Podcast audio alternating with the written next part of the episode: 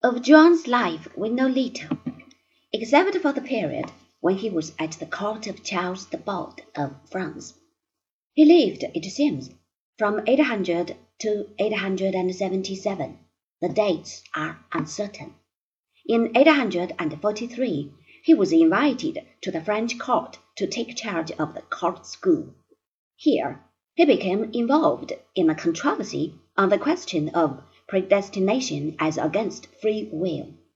John supported the free will side, holding that one's own efforts towards virtue do count.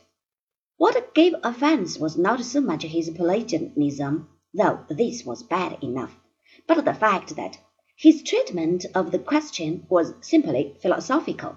Reason and revelation, he says, are independent sources of truth that neither overlap nor conflict. But if it looks as though there were conflict in a given case, reason must be trusted above revelation. In fact, true religion is precisely true philosophy, and conversely. This point of view did not commend itself to the less vigorous minded clerics of the king's court, and John's treatise on these subjects was condemned. Only the king's personal friendship helped to protect him from punishment. Charles died in 877, and so did his Irish scholar.